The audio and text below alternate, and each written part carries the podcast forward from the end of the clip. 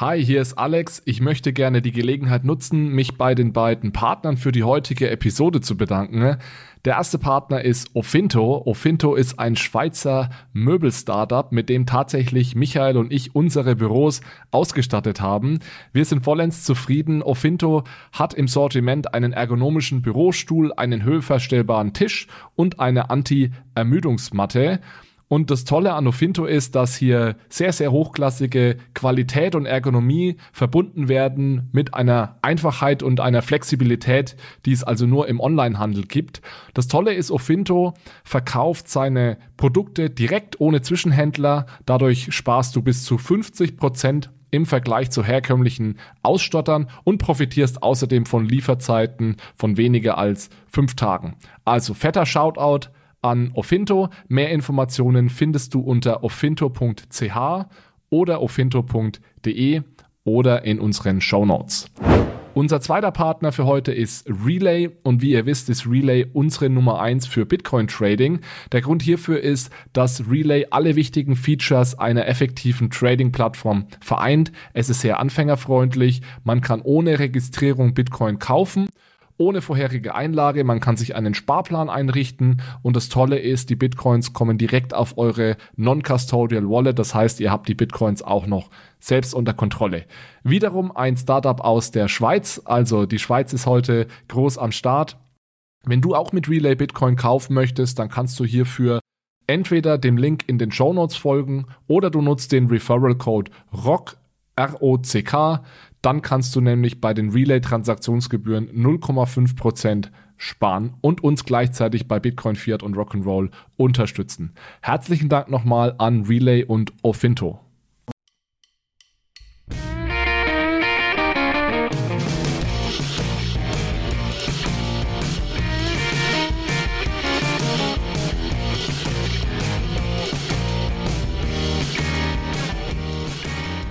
Hallo zusammen und herzlich willkommen zu einer neuen Episode von Bitcoin, Fiat und Rock'n'Roll. Heute Runde 2 zu unserem Crypto Friday rund um das Thema Bitcoin, Technologie und so weiter. Dazu habe ich mir wieder kompetente Unterstützung dazu geholt und zwar ist Johannes Sedelmeier wieder zu Gast. Hallo Johannes. Hallo und vielen Dank für die erneute Einladung. Johannes, wir haben uns heute ein Thema vorgenommen, was uns beiden, glaube ich, sehr am Herzen liegt. Dir aus technischer Sicht definitiv noch viel mehr als mir. Und zwar geht es um das Thema Blockchain und Privatsphäre. Das ist ja ein Thema, das immer wieder diskutiert wird, gerade weil man in den Medien auch immer wieder liest, Blockchain ist komplett anonym und ermöglicht Geldwäsche, Steuerhinterziehung und Terrorismusfinanzierung. Und da wollen wir heute zumindest aus technischer Perspektive oder durch die technische Brille mal etwas aufräumen und Klarheit schaffen, inwieweit ist denn Blockchain jetzt genau privat oder anonym. Vielleicht fangen wir doch mal direkt mit dieser ja, allgemeine Erkenntnis, äh, wenn man durch, in die Medien schaut, mal an. Blockchain ist gleich anonym. Was sagst du dazu? Also im Allgemeinen kann man das so nicht sagen. Ähm, Blockchain ist typischerweise pseudonym. Das bedeutet also, wenn man in das Ledger schaut, wem was gehört, dann sieht man da irgendwie kryptisch ausschauende Buchstabenfolgen. Typischerweise Public Keys, also kryptografische Schlüssel oder deren Hashes. Das sieht erstmal so aus, als könnte man damit nichts anfangen. Aber letztlich gehören diese Public Keys eben zu Personen oder zu Entitäten und durch das wiederholte Verwenden von solchen Schlüsseln beispielsweise lassen sich dann in der Regel eben auch Schlüsse auf die Historie zurück. Das heißt also, man ist a priori erstmal nur pseudonym, auch wenn es ein paar Blockchains gibt, die dann tatsächlich auch anonym sind. Ich glaube, diese, diese, diese allgemeine Meinung, dass Blockchains anonym sind, kommt daher, dass sie auf der einen Seite anonymer sind als das herkömmliche Finanzsystem, nenne ich jetzt mal, auf der anderen Seite aber auch weniger anonym. Wenn wir uns mal ansehen, wie das herkömmliche Finanzsystem funktioniert, dann ist das ja eigentlich, was die einzelnen Transaktionen anbelangt, deutlich anonymer. Also eine Transaktion, die innerhalb einer Bank getätigt wird oder zwischen zwei Banken, die kann ja erstmal niemand einsehen, außer diese beiden Banken und innerhalb der Banken auch nur die Kunden, die diese Transaktion tätigen. Genau, also wenn man es genau nimmt, dann ist das ja eigentlich dann nicht anonym, sondern eher sowas wie vertraulich. Also ich vertraue sozusagen der Bank und wenn die Bank nicht das weiter sagt, dann habe ich auch hohen Grad an Privatsphäre. Die Definition von Anonymität ist das tatsächlich eigentlich gar nicht so sehr. Da geht es wirklich darum, ob ich das, was passiert, zurückführen kann auf eine Person, beziehungsweise Anonymität verlangt dann auch zum Beispiel sowas wie nicht Link, Verlinkbarkeit von verschiedenen Transaktionen, dass man zum Beispiel nicht von außen erkennen kann, dass es tatsächlich von der gleichen Person ist. Deshalb glaube ich, da muss man mit der Nomenklatur ein bisschen aufpassen.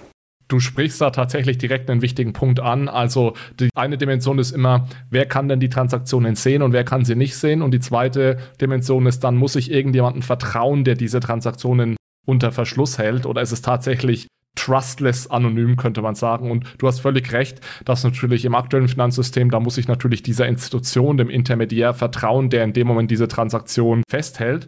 Aber sagen wir mal, wir vertrauen diesem Intermediär, um nochmal zu meinem Punkt zurückzukommen, weil es ist tatsächlich so, dass Blockchain auf der einen Seite offener, auf der anderen Seite dann aber geschlossener oder mehr anonym ist. Und zwar ist es so, dass im aktuellen Finanzsystem, wie gesagt, sind diese Transaktionen erstmal nur den beteiligten Parteien bekannt, während im Block, in der Blockchain jede einzelne Transaktion seit der ersten Transaktion der, des Bitcoin-Netzwerks kann man jede einzelne Transaktion sehen.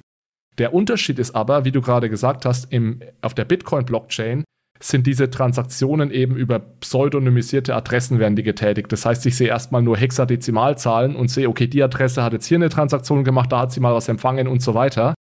Während im aktuellen Finanzsystem natürlich bei jeder einzelnen Transaktion muss der Intermediär, zum Beispiel die Bank, genau wissen, wer tätigt denn diese Transaktion. Ja, das ist dieses sogenannte KYC oder Know Your Customer. Das heißt, die Bank muss dich genau kennen, mu muss einige Informationen zu dir sammeln.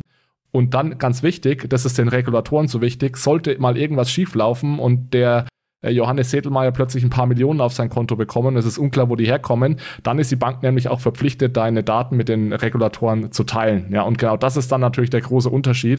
Bei der Blockchain gibt es niemanden, der dann deine Daten irgendwie teilen kann, weil es gibt ja niemanden, der deine Daten besitzt. Und ich glaube, daher kommt dieses, dieser Fehlglaube äh, oder diese Irrglaube, dass jetzt alles äh, total anonym oder nicht oder eben nicht anonym ist. Ich glaube, da muss man auch diese beiden Dinge unterscheiden. Wer besitzt die Daten, wer kann sie herausgeben und so weiter. Genau, absolut. Und oft liest man dann auch noch dadurch, dass eben Blockchains kryptografische Mechanismen einsetzen, unter anderem eben asymmetrische Verschlüsselung, dass die Daten auf der Blockchain verschlüsselt, also encrypted sein. Und das klingt ja schon wieder nach, die Daten sind so verschleiert, dass man eigentlich gar nicht herauslesen kann, was da passiert. Aber auch das ist im Allgemeinen falsch und insbesondere so bei den bekanntesten Kryptowährungen falsch. Denn Verschlüsselung wird dort eigentlich nur für digitale Signaturen eingesetzt und dient dort eigentlich nicht der Verschleierung von Informationen, sondern der Authentizität von Informationen, damit man nachweisen kann, dass derjenige, der die Transaktion ausführen möchte, zum Beispiel auch derjenige ist, der genug Geld auf dem Konto hat und das so möchte. Genau, das ist tatsächlich auch gleich ein zweiter wichtiger Punkt. Verschlüsselung findet dann statt, wenn ich beweise, dass ich eine Transaktion tätigen darf, indem ich die signiere, ja, mit meinem privaten Schlüssel, aber die Transaktion selbst ist in keinster Weise verschlüsselt, die ist offen einsehbar. Lass uns doch vielleicht mal für Ethereum und Bitcoin durchsprechen, wie das genau funktioniert oder wie anonym oder privat diese äh, Blockchains genau sind. Wollen wir eventuell mit Ethereum beginnen? Gern, genau. Das ist vielleicht sogar der einfachere Fall, weil in Ethereum typischerweise accountbasierte Abrechnung passiert. Das bedeutet also, man erzeugt sich einmal ein Schlüsselpaar, erzeugt also einen privaten Schlüssel und daraus dann einen öffentlichen Schlüssel. Und dieser öffentliche Schlüssel ist dann direkt entweder das Pseudonym oder wird nochmal über einen Hash oder irgendeine andere Einwegfunktion in eine öffentliche Adresse umgewandelt. Und in der Blockchain steht dann tatsächlich sowas wie die Adresse XY hat gerade fünf Ether, die ihr gehören. Und wenn man eine Transaktion tätigt, dann sagt man einfach, wer der Absender ist signiert das eben, macht eine digitale Signatur mit seinem privaten Schlüssel, sagt noch, wohin das Geld gehen soll. Und dann wird das ganze Kontenbuch letztlich dort aktualisiert. Und wie du vorhin gesagt hast, das Kontenbuch ist für alle einsehbar, das heißt, jeder kann eigentlich zu jedem Zeitpunkt nachschauen, welcher Adresse wie viel Geld gehört und insbesondere, wenn ich dir einmal Geld überweise und dadurch deine Adresse kenne, dann kann ich auch in Zukunft beobachten, welche Transaktionen denn sonst so zu deiner Adresse gehen oder von deiner Adresse weggehen ich sehe auch die Beträge, das bedeutet also, vielleicht kann ich mir dann auch einen groben Reim drauf machen, ob du dir gerade einen Kaffee oder ein Haus gekauft hast. Und dadurch, wenn du diese Adresse behältst, was typischerweise der Fall ist, ist ja auch effizient. Ne?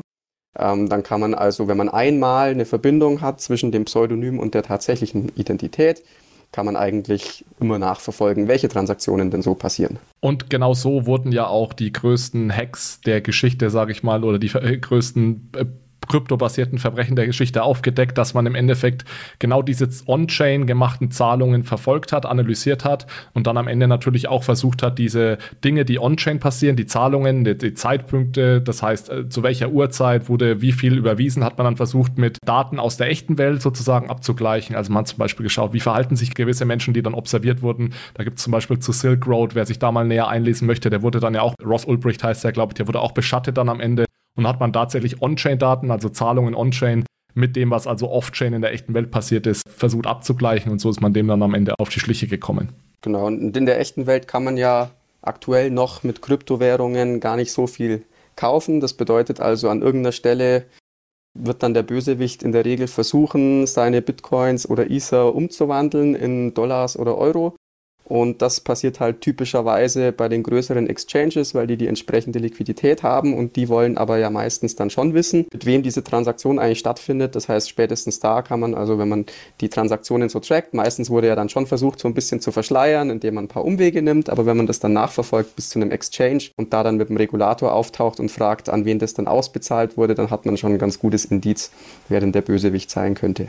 So, Bitcoin ist jetzt nicht adressenbasiert oder accountbasiert, sondern Bitcoin ist UTXO-basiert. Äh, vielleicht kannst du ganz kurz erklären, was UTXOs sind und warum UTXOs tendenziell etwas besser sind für die Privatsphäre als Accounts. Gern. Also UTXOs, äh, das steht für Unspent Transaction Output. Und letztlich ist das so ein Modell, das ein bisschen nachbaut die Idee von Scheinen und Münzen.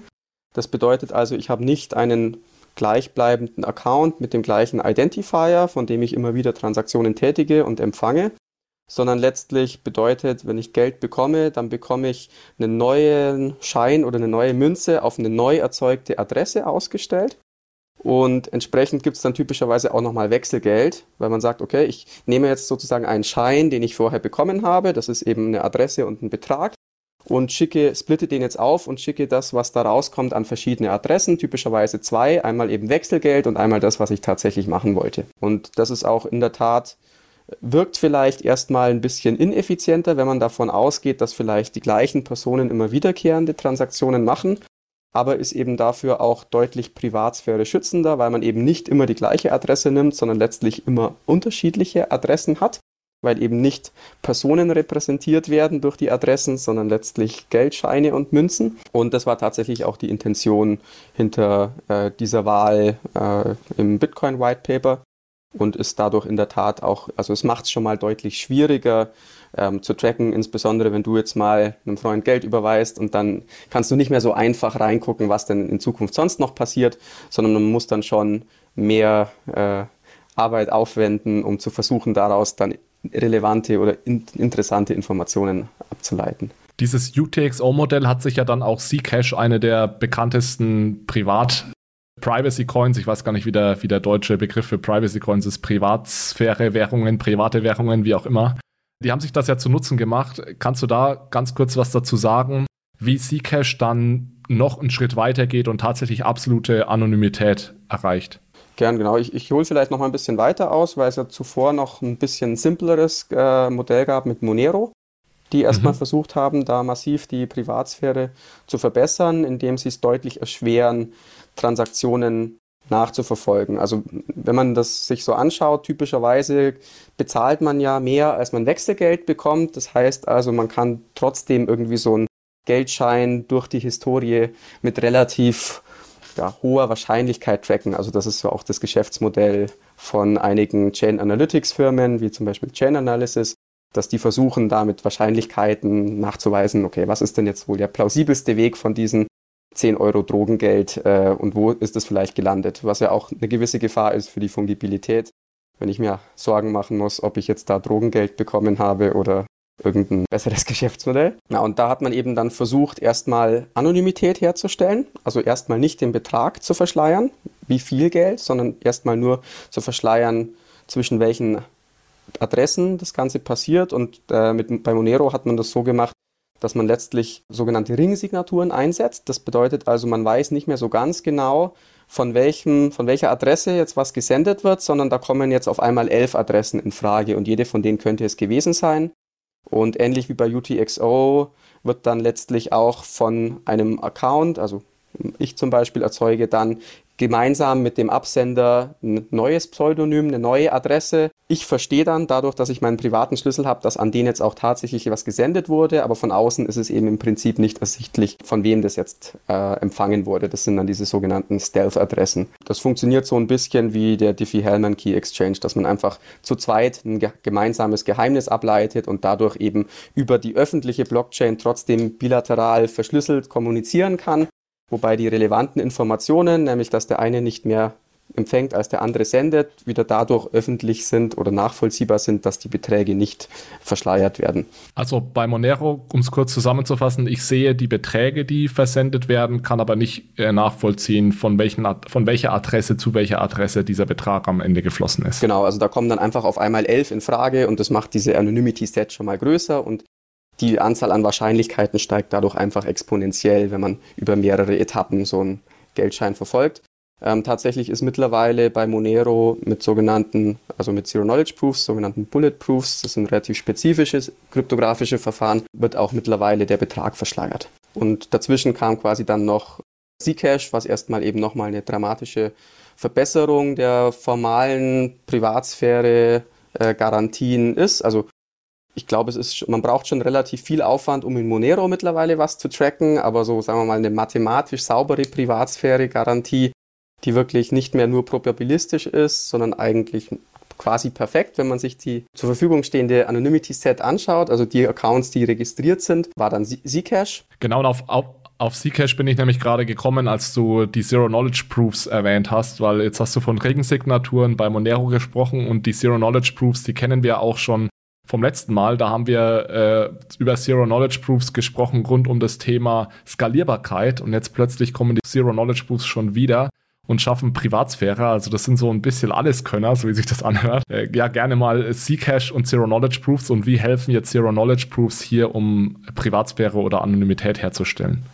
Genau, also mit Zero Knowledge Proofs gibt es so verschiedene Etappen von Zero Knowledge Proofs. Die ersten Zero Knowledge Proofs, die wir so in späten 1990ern, frühen 2000ern gesehen haben. Die können eben relativ spezifische Aussagen beweisen, ohne die zugrunde liegenden Daten verraten zu müssen. Also ein Beispiel, das man vielleicht am besten nachvollziehen kann, ist eine digitale Signatur. Ne? Ich beweise irgendwie, dass ich einen privaten Schlüssel, der zu einem öffentlichen Schlüssel gehört, kenne ohne den Schlüssel aber vorzuzeigen. Sonst wäre der ganze Witz von asymmetrischer Verschlüsselung kaputt. Das Gegenüber lernt eigentlich nichts Brauchbares. Also ja, lernt irgendwie den Wert der digitalen Signatur, aber wenn die nur auf eine Challenge, also irgendwie eine Zufallszahl erfolgt, dann bringt es dem Gegenüber jetzt mäßig viel und das lernt quasi nicht mehr als dass man eben diesen privaten Schlüssel zu dem bekannten öffentlichen Schlüssel kennt. Und so in den 2010ern begann man eben langsam Zero Knowledge Proofs auch für deutlich komplexere Statements beweisen zu können. Das bedeutet also, Zcash beruht letztlich darauf, dass ich jetzt nicht mehr die UTXOs selbst auf der Blockchain transparent abspeichere, sondern ich speichere nur noch den Hash der jeweiligen UTXOs und kann dann aber Aussagen über die dem Hash zugrunde liegenden Daten beweisen, ohne sie offen machen zu müssen. Und dadurch kann man eben insbesondere beispielsweise sagen, okay, ich kann jetzt beweisen, dass das, was bei dem einen abgezogen wurde, auch beim anderen dazugekommen ist, ohne den Betrag öffnen zu müssen. Und ich beweise eben wieder, dass ich den privaten Schlüssel zu einem gewissen öffentlichen Schlüssel kenne, nur dass der öffentliche Schlüssel jetzt eben nicht gezeigt wird, sondern der noch hinter dem Hash versteckt ist. Dadurch erreicht eben Zcash sowohl perfekte Anonymität als auch perfekte Verschleierung des Betrages, um den es geht. Und man hat eben sehr hohe Privatsphäre-Garantien, wenn, und jetzt ist so ein bisschen das Wenn, das auch alle nutzen, weil letztlich sieht man eben ja trotzdem, welche UTXOs es so gibt und wenn nur jedes halbe Jahr mal ein neues Shielded UTXO, also so ein verstecktes UTXO geschrieben werden würde, dann kann man sich auch relativ leicht denken, woher denn jetzt die Transaktion kommt, wenn gar nicht viele in Frage kommen. Das heißt also, die Garantie greift eigentlich nur, wenn auch alle diese Shielded Transactions nutzen. Und tatsächlich wurde das nicht besonders viel genutzt die letzten Jahre über, auch weil es ein bisschen teurer einfach ist von Transaktionskosten und ein bisschen Rechenleistung braucht, gerade auf dem Mobiltelefon. Aber jetzt seit kurzem ist erfreulicherweise, der gibt es quasi nur noch Shielded Transactions und dadurch steigt eben die Privatsphäre-Garantie nochmal ganz erheblich. Weiß nicht, ob Regulatoren das auch so erfreulich finden, aber. Aus technischer Sicht ist es erstmal so. erfreulich. ja.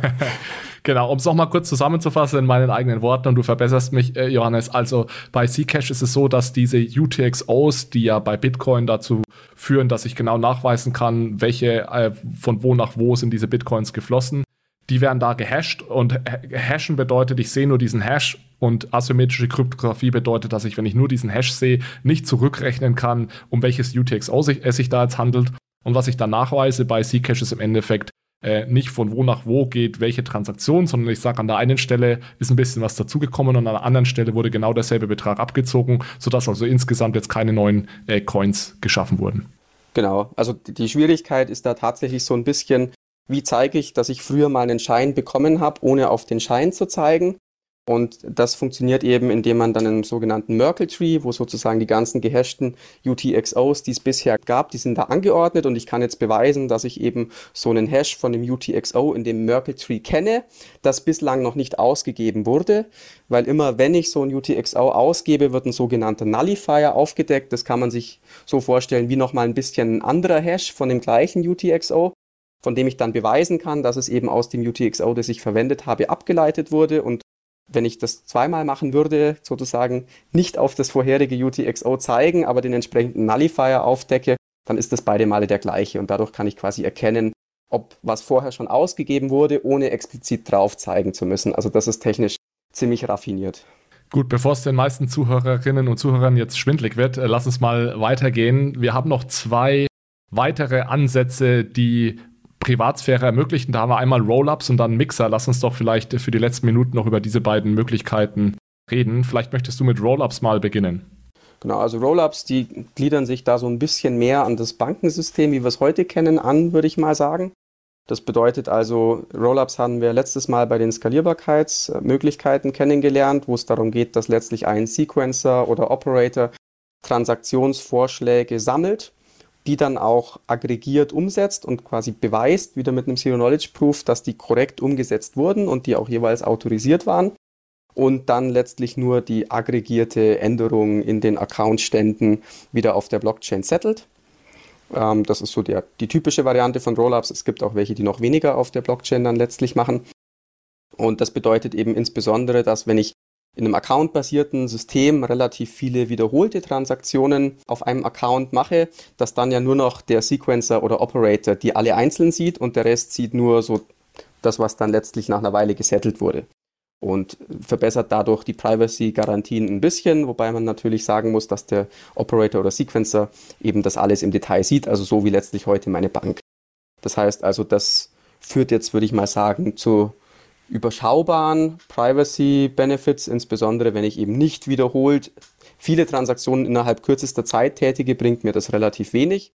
Was aber interessant ist, ist, dass es die Kosten von Privacy-Lösungen, die zum Beispiel auf Ethereum setzen, drastisch reduziert. Das heißt also im Moment heute, es gibt ja so, sagen wir mal, Nachahmungen von Zcash, die dann auf Ethereum leben, eben in Form von einem Smart Contract. Und weil aber das Verifizieren von Zero-Knowledge-Proofs ähm, immer noch relativ kostspielig ist auf äh, Ethereum im Vergleich zu, sagen wir mal, der Verifizierung von einer simplen Signatur, ähm, sind in der Regel eben auch so private Transaktionen deutlich teurer. Also ich glaube, so ein Faktor 10 dürfte das ungefähr sein.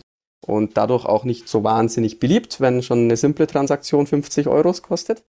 Und ähm, da sind aber jetzt Rollups interessant, weil eben Rollups ja insbesondere gut darin sind, Rechnungen zu komprimieren, sowohl unsere Optimistic als auch unsere CK Rollups. Und wenn dann eben die Menge an Gas, die man braucht, um so eine private Transaktion zu tätigen, deutlich geringer wird, weil eben die Komprimierung in Form eines Rollups stattfindet und da letztlich deutlich weniger Gas dann pro private Transaktion anfällt, macht es das Ganze aus einer Kostensicht einfach attraktiver, als es das im Moment ja, ist. Wir hatten ja auch die Rollups besprochen als eine Skalierungsmöglichkeit beim letzten Mal. Genau, und Rollups ist tatsächlich, äh, erinnert mich das sehr stark an das aktuelle Finanzsystem, wie du gerade schon gesagt hast, äh, und zwar Banken und Zentralbanken. Es ist ja so, dass Banken jede einzelne Transaktion im Endeffekt einsehen aber dann am Ende des Tages wird der, nur der genettete Betrag, also Auszahlungen minus Einzahlungen, wird dann an die Zentralbank berichtet, um dann sozusagen eine, einmal am Ende des Tages alle Konten wieder glattzustellen. Und ich glaube, genauso kann man sich das vorstellen zwischen dann dem, dem Sequencer und dem, was am Ende dann auf der, also der Sequencer ist die Bank, ja, der sieht alles.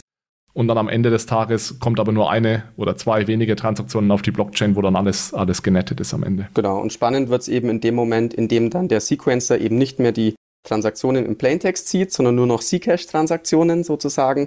Das nennt man dann teilweise sogar ZK-ZK-Rollups. Da gibt es zum Beispiel ZK Money von Aztec. Und dann hat man wirklich sozusagen eine relativ kostensparende Privatsphäre-Lösung, die eigentlich ähnliche Garantien gibt wie Zcash, aber auch von der Höhe der Transaktionsgebühren eben eher machbar ist, auf Ethereum beispielsweise. Dann lass uns doch mal noch zuletzt zum Mixer kommen. Mixer ist ja was, was man auch immer mal wieder hört. Wie funktionieren Mixer und wie schaffen Mixer Privatsphäre? Also Mixer sind eigentlich relativ simpler von, simpel von der technischen Umsetzung. Da geht es einfach darum, ich habe einen Pool von Geld. Das, das kann irgendwie in Form von Adressen sein, die man auf Bitcoin schafft oder ein Smart Contract auf Ethereum. In den packen einfach mehrere Parteien Geld. Deswegen wird es da schön zusammengemischt. Dann können die Parteien das jeweils wieder abheben und dann tut sich einfach einer, der das Ganze nachverfolgen möchte oder ein Regulator schwer zu sagen, das waren aber jetzt die problematischen 10 Euro, weil die eben jeder von den Beteiligten hätte abheben können und ist es dann an eine Stelle geflossen, hat jeder ein Zehntel von diesen markierten Münzen bekommen. Das, das ist eben dann relativ schwer nachzuvollziehen aber trotzdem eben für Analytics noch, noch zugänglich, ne? weil typischerweise kann ich halt auch nicht Tausende von, ja, von eingehenden Zahlungsströmen dann haben, die ich mixe. Das heißt also auch da ist es letztlich dann einfach eine probabilistische Privatsphäre-Garantie, dass ich sage, ich mache es unangenehmer nachzuvollziehen, aber nicht ganz unmöglich.